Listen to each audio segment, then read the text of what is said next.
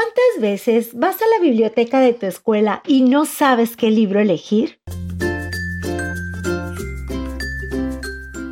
Por eso mejor escucha las reseñas literarias de niños para niños y encuentra tu próxima aventura.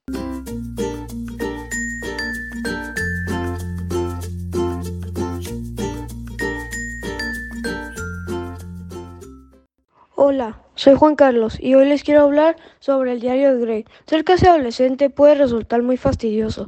Nadie lo sabe mejor que Greg Heffley, inmerso en el duro ambiente del colegio, donde los chicos bajitos que aún no han pegado el estirón tienen que compartir los pasillos con grandullones, grandullones que ya se afeitan dos veces al día.